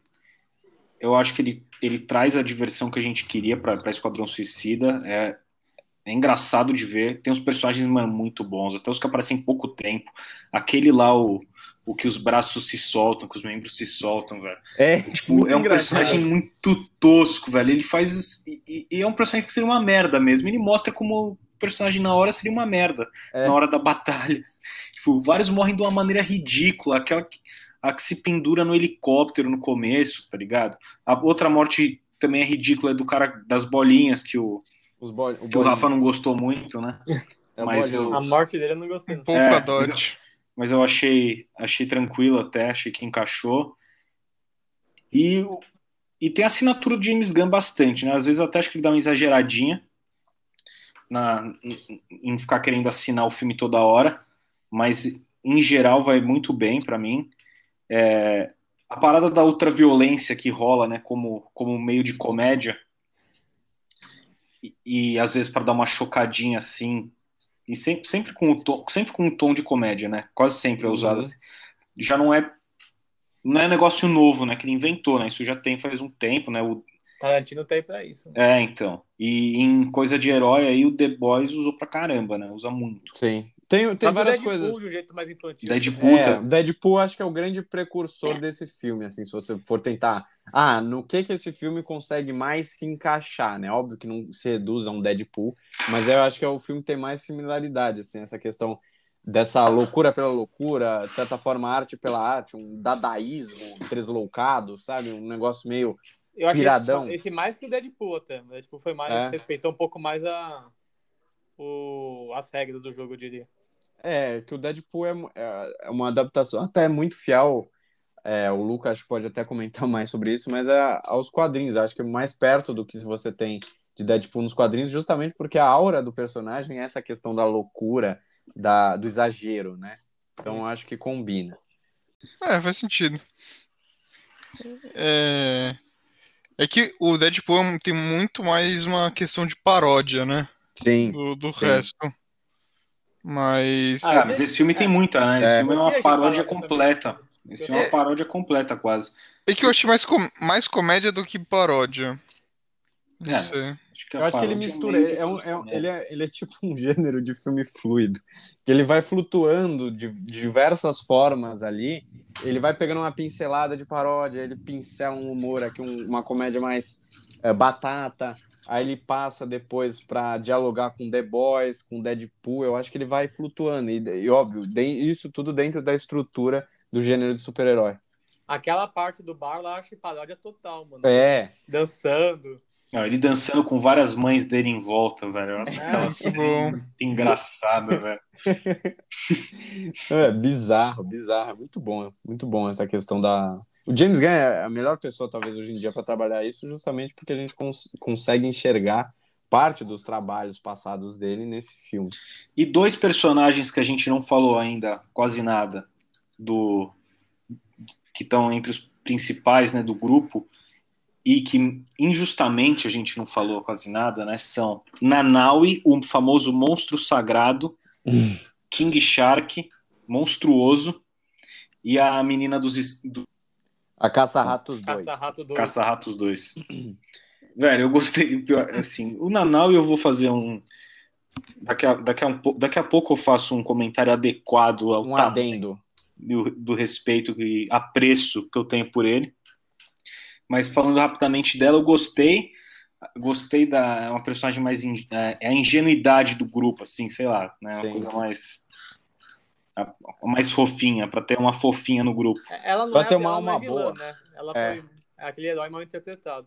É, é no caso, ela estava presa. Ela, é, ela tava presa naquela prisão de segurança especial, porque no caso, quando ela foi, ela foi roubar um banco e ela utilizou ratos para roubarem um banco. Aí. Não, ela os mais poderes do mundo. Fala aí, armado, os ratos. É, aí, é, exatamente. O que, o que, em tese, ela tenta transparecer pra gente que tá vendo o filme é que quando ela foi julgada, fizeram uma analogia de que os ratos poderiam ser equiparados a uma arma. Então ela pegou uma pena extremamente severa, porque era, tipo, sei lá, um roubo qualificado da vida. Então isso acarretou uma pena absurda e ela foi parar nessa prisão especial. É, inclusive, é por isso que ela estava justamente no Esquadrão Suicida, né? E era um paralelo não tão é, adequado, mas é um paralelo, é o que motiva também o Sanguinário a se juntar ao Esquadrão Suicida. Porque a filha dele também rouba e a Amanda Waller intimida ele falando que vai botar ela justamente nessa mesma prisão, que é a prisão onde tem os delinquentes mais é, absurdos, né? Enfim, super vilões, malucos, insanos e altamente perigosos. Aí por isso que ele se junta também a essa meio que cruzada aí sob a ótica norte-americana. Não, e o poder dela, vamos falar especificamente do poder dela. É brutal. Muito foda, é muito brutal. foda. Eu vou, vou, ler aqui, ó. Vou ler aqui um pequeno trecho aqui, ó. Agosto de 2019, Jornal da USP. Hum. Estamos falando de ratos. Os números assustam em São Paulo. A estimativa é de que existam de 10 a 15 ratos por habitante. Ou seja, cerca Vapo. de 100 milhões de roedores circulando nos esgotos da maior metrópole do Brasil. Meu irmão, Olha esse poder, velho. É. É, o momento que ela fala, essa cidade não é sua, não é nossa, é deles. E é, são os ratos. É. Você vê o tamanho do poder dela. Né? Ô, João, só para falar um adendo de contexto também da, do próprio Zen na área, é a mesma situação que você falou. Porra, o que, que vale mais? Um zilhão de galinhas ou os humanos ali tentando lutar? Tipo, qual você escolheria? Não, e é, rato é muito mais treta. É, não, rato, não, é... rato é um bicho OP. Mas Na é moral, justamente esse o poder. É de você trazer esses milhões de microcélulas e micro-organismos para tra trabalhar para você. E aí, óbvio, ela arraigaça todo mundo, né? Quando ela liberta esse poder de controle dos ratos, é bizarro. Ainda, falando em São Paulo, se o poder dela se, se pudesse ser aplicado a demais roedores, ela ainda teria uma, um bom batalhão de capivaras para ajudar. É, tem até os hamsters, né? Mas aí o hamster vai. Não sei se vai ajudar muito, não, hein? É, o hamster é meio preguiçoso. Mas né? rato é um bicho AP, velho. Rato é. fica mó tempão sem respirar embaixo d'água. O rato pula. E corre rápido pra caralho. Tipo, se ele não te matar, ele vai te transmitir uma leptospirose. É, tem um DPS do caralho o rato, né? É, é foda. Ele tem, e, e, ele, é, ele é esguio, né? Difícil acertar o rato. É. A menos que seja um rato enorme, mas aí o potencial de dano dele é, aí é absoluto, velho. Eu não encaro. Eu não encaro nunca. É o problema da onda de ratos, né? Você pode matar alguns ali, ter um ah, corpo de rato indo na sua é. direção, mas esse é o ponto. A parada é. é a seguinte: se nenhum lança-chamas dá conta, fudeu. Então, nesse caso, já era, velho. Não tem o que é. fazer. Eles falam que o tanque do time era o Nanauê, mas no caso eram os ratos, né? O Nanauê, tudo bem, ele é o, a figura ali do tanque clássico de jogo de RPG, etc. Mas quem é, quem realmente reside o poder do, da horda tá nos ratos. Não, o, Nana, o Nanaui, velho, esse personagem, para mim, foi um. Eu, é o que eu mais me preocupava. Quando, as, todas as vezes que ele quase morreu, eu fiquei tenso, velho. Fiquei tenso pra caralho, fiquei mal. Eu sou um. Assim, tubarões já, já me, me dão fascinam. grande. Já me fascinam. Eu sou fã da franquia Sharknado, de grande sucesso mundial. Eu já assisti alguns da, da franquia lá dos tubarões de não sei quantas cabeças. Cada filme é uma cabeça a mais, tá ligado? Tubarão. Uhum. E aí vem um tubarão desse humano, um, um tubarão humanoide. Um semideus. É, um semideus. Semideus, dublado pelo Sylvester Stallone. O Sylvester Stallone, brother. Com assim, poucas uma... sílabas de diálogo. Teve uma vez, teve uma vez que eu fiz uma, uma entrevista de estágio para estágio, e aí tinha que preencher aquelas páginas de RH, falando. Aí tinha aquelas para assim, ah, um, um ídolo, uma música, umas coisas assim. Um ídolo. Eu escrevi Rock Balboa. Belo ídolo. Foi aprovado? Eu fui, esse eu fui ah, então. contratado. Foi, esse é foi decisivo. Mas, velho, então isso tudo dá grande valor para esse personagem, um valor sentimental para mim. E eu gostei demais dele. As cenas dele no filme tem umas muito boas, velho. Aquele, ele que, cortando o cara em dois, né? Explodindo o cara em dois. É, a cena gráfica com o raio. E o, o cara é casca grossa, mano. Toda eu achei que ele ia se machucar, ele ia se quebrar, ele ia é. morrer. Ele cai do prédio, não se fode, toma é? tiro, não se fode. Então toda hora eu tava tenso, achando que eu tava achando que ele ia morrer em todo momento. Eu falei, não, agora ele morreu, agora ele morreu. Mano, se pá que eles planejavam matar ele, mas aí quando estavam vendo que tava tão bom esse personagem, os caras falaram, vai ter que, vai ter que continuar. É, o James Gunn deu uma entrevista falando que no caso ele mudou o destino da caça-rato durante o filme. É, caça-rato iria morrer.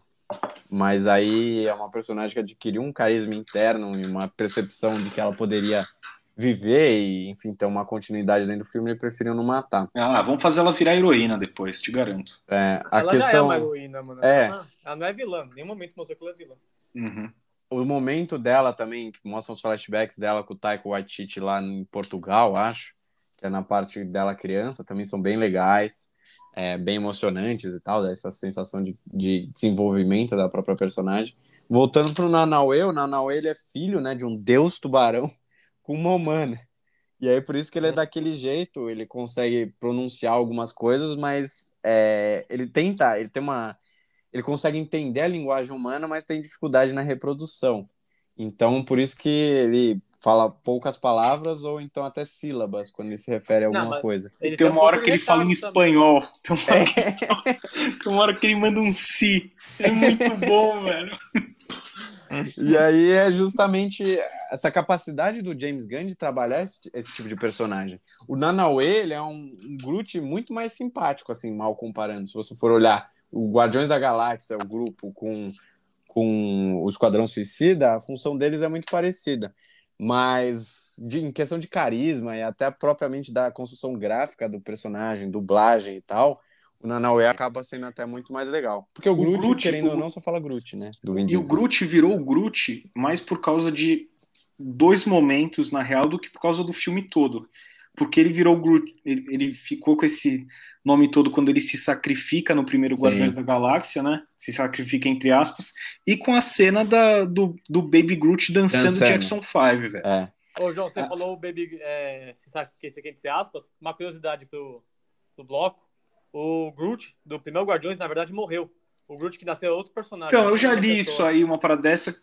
Só que, mano, é, sei lá, velho, é difícil, é uma discussão meio filosófica essa, se pá, velho. É, é o Ah, barco mas do é quem barco colocou o de diretor, Teseu. né? Então, se o diretor falou, tá falado. É, É. outro cara.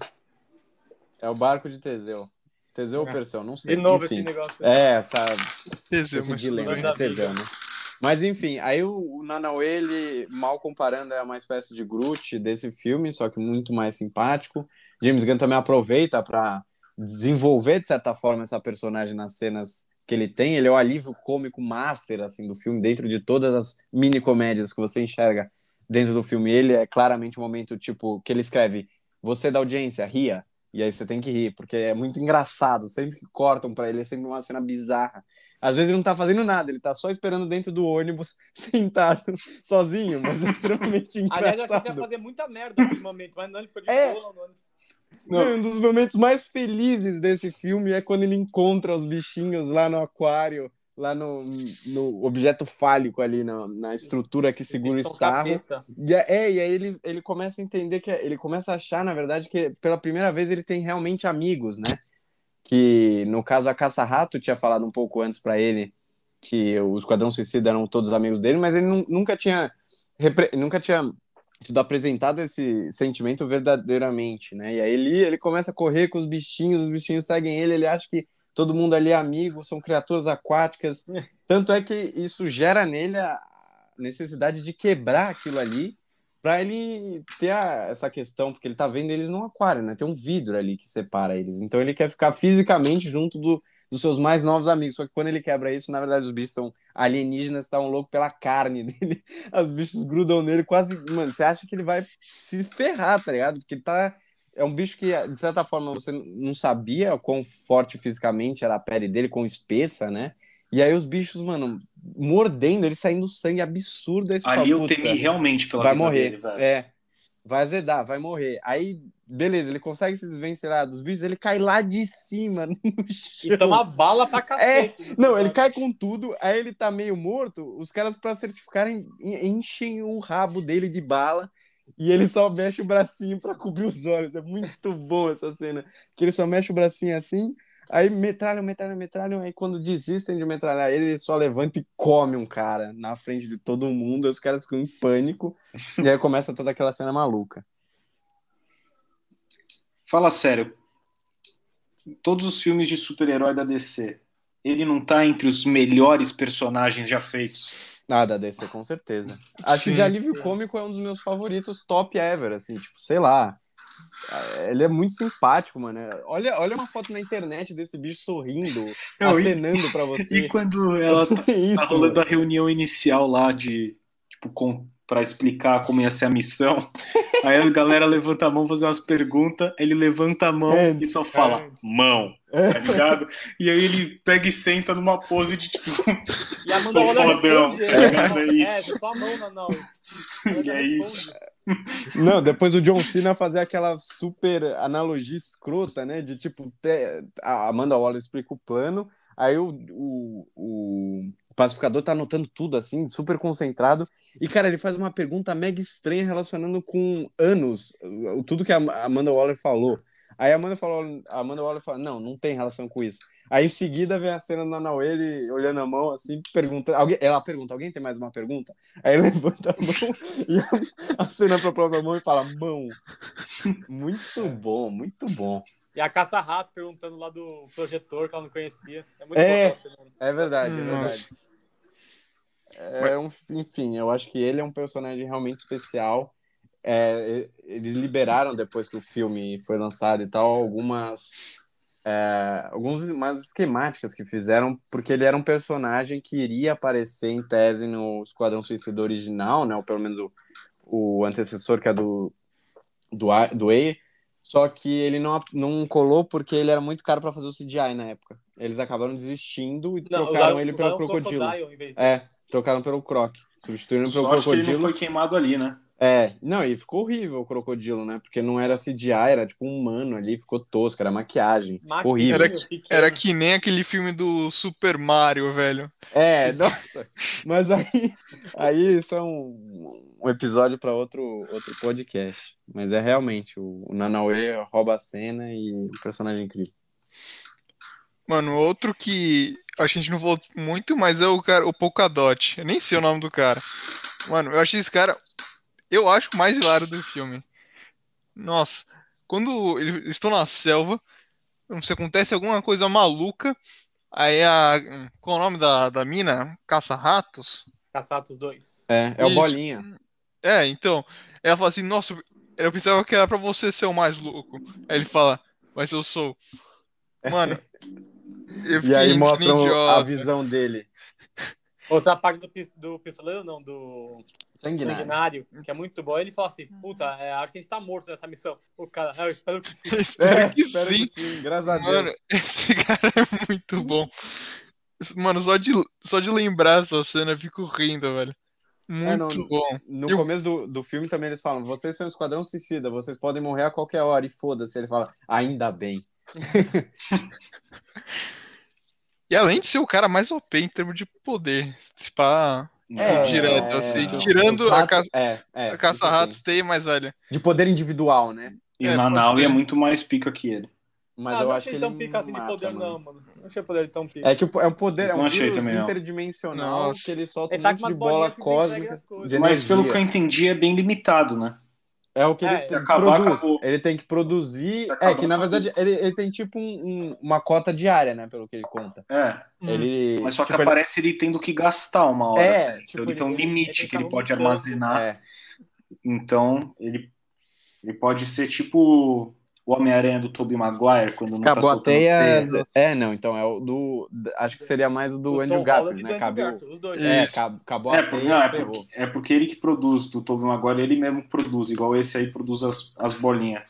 Nossa, é, é que o Tobey Maguire tem limitado. É limitado, né? é. é. Só com a fase que ele tá que ele tá mal, ele fica sem. É, que ele tá mal psicologicamente no Homem-Aranha 2, aí ele fica sem o maior dos poderes. Ou e a cena dele dançando no clube, velho? Nossa. É, Nossa, todo, todo nerdão essa maluco. Cena é demais. É muito boa. Muito boa. Aquela sequência toda deles no bar é engraçado, né? Só que tem umas coisas muito. É, tipo, é, é, tosco. Esse filme é muito tosco por é. completo, é. porque aí entre os caras assim, ah quem são os americanos? Cadê os americanos? Aqui? Aí tem toda a galera local, aí, mano, vira a câmera, tá tipo. Cowboy. o John Cena, né? O cara com um enorme. Tá o de camiseta amarela e chapéu de cowboy, velho. Nossa senhora. E, mano, ele pelo menos 30 centímetros mais alto que todo mundo que tava no Não, lugar, tá Tem três caras enormes: o Idris Elba, o John Cena e o, personagem... e o cara que faz o Rick Flag. O John três Cena, atores né, gigantes, bombados, tipo. Esquece. E eles tentaram até, tipo, até ter um migué no filme, porque vários dessas personagens não queriam se entregar, né, no começo. Achavam que iam sair ilesas ali, se camuflando. Mas aí o plano muda quando eles se entregam. Nom, nom. Any questions?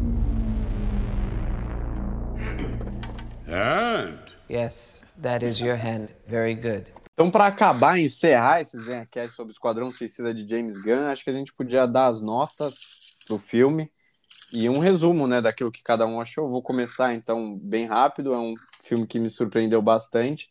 Na verdade, eu confesso que eu tinha sido, de certa forma, não tendenciado, mas tinha visto algumas críticas é, prévias que já estavam afirmando que o filme era bom, né? Algumas notícias, porque eu não clico, mas enfim, elas aparecem tudo na minha cara, então você acaba lendo sem querer algumas coisas e falaram que o filme era bom. De fato, eu gostei, como um filme alegórico, achei não impecável, mas perto de uma nota de excelência. Acho que naquilo que ele se propõe, ele funciona muito. É um filme que tem personalidade, que eu já gosto. É, quando o filme é, de certa forma, ousado, acho que da DC é o filme mais ousado, assim. E tem todas as características que você enxerga no trabalho de, em termos de perspectiva do James Gunn está presente nesse filme. Então a minha nota é um 8,5. Vou passar agora para você, Luca. Tá, vamos ver. Vamos soltar a bomba de. Nem bomba, né? Mas pode ser, para mim, claramente o melhor filme do universo DC. Também acho. Talvez o Homem de é, Homem de Aço, eu quase falei Homem de Ferro. Eu gosto bastante do Homem de Aço, mas essa eu acho que ele conseguiu superar. Tirando algumas poucas coisas de edição que me deixou. que eu estranhei um pouco quando estava assistindo, gostei de tudo. Eu só talvez fiquei um pouquinho decepcionado no, com o final do filme, como o vilão era o Starro, eu esperava uma pequena aparição da Liga da Justiça, alguma coisa assim. Uma referência, sei lá. É, eu pensava que no final do filme, é, principalmente quando aparece que acabou a missão deles e o Starro tá lá, eu pensei que eles iam, tipo, se cagar e aparecer a Liga da Justiça e acabar o filme. Ia cuidar do problema. Ah, entendi. Exatamente. É, ia ser legal isso aí. É. Exato. Aí eu meio que eu fiquei esperando o filme inteiro para isso e não aconteceu. Mas 8,5 fácil. Também. Até pela simbologia, né? Eu estava o primeiro vilão da Liga da Justiça. Exatamente. É. Desde que apareceu no Faz trailer, sentido. eu tô esperando, tô esperando há meses. Os é que vão pagar os atores pra fazer esses bicos. Né? É, não, acho que eles iam meter o Miguel, ia meter os caras de costas, Superman rapidão, é, podia ser de bicho, longe. Um bicho vestido como Batman. Shazam, quando apareceu o Superman sem cabeça, eu achei péssimo, mano. Mas ia é, ia, é, ia, ia ser Nossa, mais ou menos assim, mas acho que ia ser uma cena de, de movimento, né? Não uma cena Exato. de refeitório, por exemplo, que é nem e, no tipo, Shazam.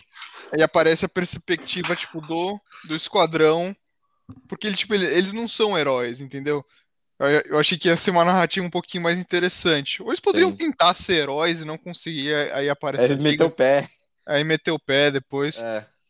Bom, mas fora isso, 8,5 o melhor filme do universo DC. Não, Bom final tinha, alternativo. Eu não tinha pensado isso, mas é realmente uma, uma ideia interessante, né? Porque se aparece tipo um super-homem, Mulher Maravilha e resolve o problema rapidão, eles só iam continuar com a imagem dos que, tipo, eles deram uma ajuda no que precisava, que tinha que ser escondido, mas na hora do, da, da grande coisa, ninguém também vai continuar sabendo quem são eles, tá ligado? Até porque depois... possam ter ajudado. Até porque depois, em tese, foi tudo publicado, né? Porque a, a filha do Sanguinário está nos Estados Unidos, ela, ela vê a cobertura jornalística na TV. Ou Sim. seja, tornou-se público o Starro, né? Só não então, tiveram o pendrive, né? O pendrive é, não, não, não sabiam que os Estados Unidos tinha participado diretamente disso. Mas a, a ameaça do Starro estava publicada para todo mundo ver. Então aí poderia aparecer a liga, seria um gancho para eles aparecerem. Mas eu acho que também não, não fica muito claro também, sei, sei lá se Super-Homem tá vivo nesse momento, ou se, é, ou se o filme é no momento que ele tá morto. Ou se ele tá em coma, ele tá em coma, ele pode estar tá em coma. É. Ou se não tem nada de ligação, é isso. É. Porque, tipo, uma da. Uma, isso eles mencionam no filme. É que o sanguinário ele tá lá porque ele enfiou uma bala de kryptonita no Superman que deixou ele em coma. Exato. Só que eles não falam há quanto tempo o sanguinário. Salvo engano, eles não falam há quanto tempo o sanguinário tá lá dentro. É, não dá pra se é entender. É recente, Exato, é. não dá nem pra entender se o. É isso, falam só que ele deixou o Super-Homem em coma, não dá pra saber é. se faz 10 anos e o Super-Homem é. foda-se, ou se, tipo, foi ontem. tá ligado? Exato. Se, sei lá, o Superman passado. ainda tá em coma. É, e o filme faz parte do DCU, é a continuação do Esquadrão Suicida 1. Então, sim, o Liga Justiça tá lá, mas não deixa entendido, né? É, é meio foda, porque você também não tem um senso de cronologia. Você não sabe em qual momento do DCU, eventualmente, esse filme poderia ser inserido. Não, porque se você quisesse usar Super-Homem ou Mulher Maravilha só para acabar com, o com, Starro. com, com ali, podia ser só com dublê, velho. Vê de é. longe ali. É, exatamente. É papo de, um de longe. De um golpe, velho. É, é, passar voando, atravessar pelo meio do olho, tá ligado? Atravessar de um lado pro outro, acabou o problema, morreu. É. E vai embora. É esse Starro aí também foi muito bufado, né? Que o Starro original era um ser. Então, é, mas você pensar, ele não é tão bufado assim, há que considerar o, o poder dos que ele tava enfrentando. Porque a hora que veio o poder OP, que é o que a gente falou dos ratos. Ele danou Não, mas por gibi, a primeira edição do Liga da Justiça, ele era muito OP. Ah, tá. É, ele foi nerfado, então. É, ele foi nerfado. Bem, é, bem nerfado. É, que no caso, você, acho que você pensou uma coisa e falou outra. Você falou que é. tinha sido bufado, mas é, no caso ele foi nerfado. nerfado. É, ele foi piorado, né? Ele foi. Alguns dos poderes dele realmente foram retirados, né? Da perspectiva. Porque, cara, para você ser o primeiro vilão da Liga da Justiça, tudo bem que ainda não era a época que o Superman era super, mega, hiper poderoso, mas mesmo assim, é, você tinha que ter um nível de poder considerável. Ah, e aí. Era, até crise, mano, o cara já era bem forte. É, eu não sei o ano da edição, por isso que eu não, não sei afirmar. Eu hum. acho que era de prata, é, talvez não fosse a versão mais forte. É. 50 e pouco, 50 e tantos. Eu não sei qual é o ano, por isso que eu não sei falar. Se o Superman era. Porque o Superman, claro, o Superman pra crise é, é brincadeira. Mas é justamente isso. Pra ser um vilão do Esquadrão Suicida tem que dar uma deslocada. Mas mesmo assim, ele é outro nível, né? Eles, justamente eles só conseguem é, acabar com ele porque eles têm um poder de multidão, de horda, né? Que é o caso dos ratos. Sim. Mas pelo nível de poder dos outros, do, dos caras da liga, assim, comparado, você vê que ia ser coisa fácil. Ia ser bizarro. Ia ser Até o, sei lá, fácil. o Shazam mata. Shazam, é Mas enfim, vamos aí. Nota do Rafa. Minha nota? Ó, eu achei o filme muito bom, com alguns pequenos erros que eu citei, que mim não estragaram a, a diversão do filme. O único ponto que eu bato um pouco a tecla é a fato que o cara não tentou é, conectar com o resto do universo. E por ser um universo expandido, eu acho que ficou meio faltando isso. Talvez ele esteja mal acostumado com filmes da Marvel, mas eu tenho a sensação de que ele devia pelo menos ter dado uma, uma pontezinha. Por isso, eu acho que. Bom, talvez seja o segundo melhor filme do universo da DC, que eu gostei muito do Homem de Aço. Eu acho que não só não é melhor, porque o Homem de Aço conseguiu conectar melhor o universo, também foi o primeiro filme, né? Também é fácil. E que o Esquadrão Suicida teve uma primeira chance de acertar. Teve a segunda chance agora, então fica mais fácil também. Coloca uma nota 8. 8, beleza. Então, só para finalizar essa parte, eu dei 8,5. Luca falou que no mínimo era 8,5. Você, João, você deu quanto? Eu vou dar minha nota agora. Hum, então continua aí. Só, só fazer um adendo que, que a gente não falou ainda, mas as armas do Sanguinário são muito loucas. Eu achei são loucas absurdo, demais. Achei absurdo, absurdo super tecnológico, né? Parece até um arsenal inteiro que ele tem também, é. né, velho? Uma coisa não, que eu fiquei triste é que no, bolsou pouco a espada dele, só usou em uma véia lá e pronto. Ah, mas é porque, mano, ele tinha muita... É muito louca aquela espada dele. Não, e todas as armas é são louco. conectadas com a armadura dele, então ele vai puxando uma arma, tipo, é. como, conforme você abre bolsos né, nas suas coisas, ele pega a arma. Então ele pega uma pistola, pega um negócio, pega um lança-chamas, ele liga o gás e liga, liga a chama junto, né? Ele acende junto com o gás, é, é mó da hora o jeito que ele faz um lança-chamas dele, de certa forma, em alguns momentos até improvisado. Achei bem louco. Mas fala aí, João.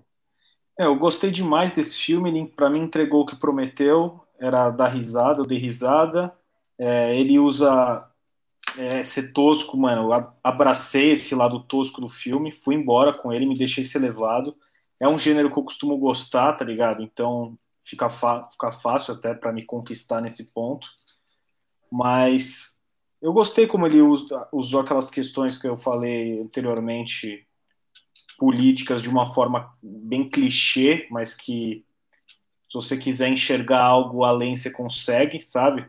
Uhum. Ele sabe trabalhar vários clichês ao longo do filme, pra cacete, de quase tudo pra história. Mas tem personagens foda, personagens que eu gostei demais. A Harley Quinn sempre é.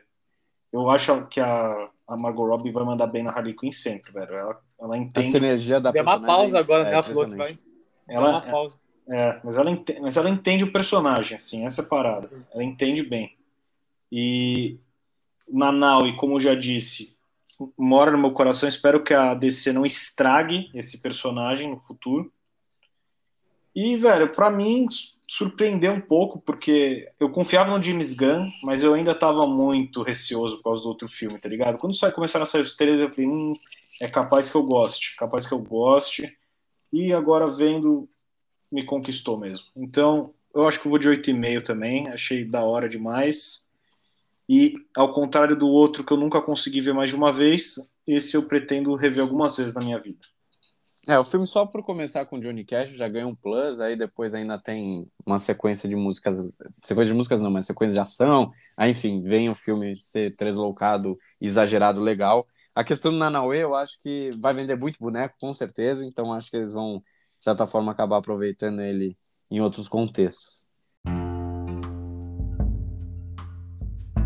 Então é isso, Zenha Cash dessa semana vai ficar por aqui, depois a gente analisar o Esquadrão Suicida do James Gunn. Eu me despeço do João, falou João. Falou pessoal, falou Titi, Luca, Rafa, ouvintes, até a próxima. Vou despedir também do meu primo, falou primo. Até mais rapaziada, obrigado aí pelo convite, pela presença sempre. E do Luca também, falou, Luca. Vou dar uma de Nanaue, falar adiós. Muito bom. Só reforço para você que não está escutando e ainda não é inscrito, que se inscreva, seja no Spotify ou qualquer outra plataforma que você não esteja ouvindo. E também siga no Instagram, porque a gente tem algumas publicações que são exclusivas por lá. E é uma plataforma também que vocês podem ter um maior contato com a gente. Eu vou deixar aqui linkado também Caso você se sinta confortável e queira, você pode mandar uma mensagem de voz que a gente responde no próximo podcast. Então é isso, forte abraço e até a próxima.